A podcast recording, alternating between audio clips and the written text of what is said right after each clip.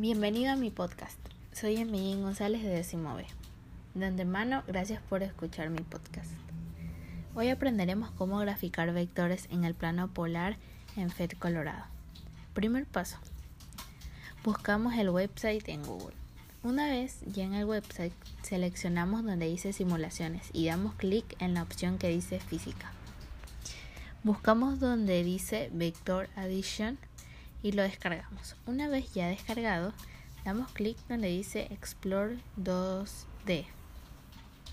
Ubicamos en el centro el plano polar y le podemos poner zoom según tu decisión.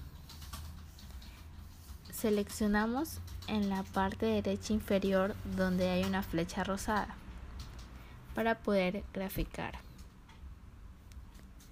Lo siguiente que debemos hacer es dar clic en la tercera opción en la parte derecha superior y esto nos va a poder permitir observar los grados cuando los grafiquemos. Un dato importante para poder graficar los vectores en el plano polar es que en la parte superior donde se encuentra la Y son 90 grados. En la misma, pero de la parte inferior, son 270 grados. Ahora, de la X en la parte derecha son 360 grados y en la parte izquierda son 180 grados. Y así cuando grafiquemos se podrá rotular, es decir, ver dónde los grados pertenecen. Ahora proseguimos a graficar.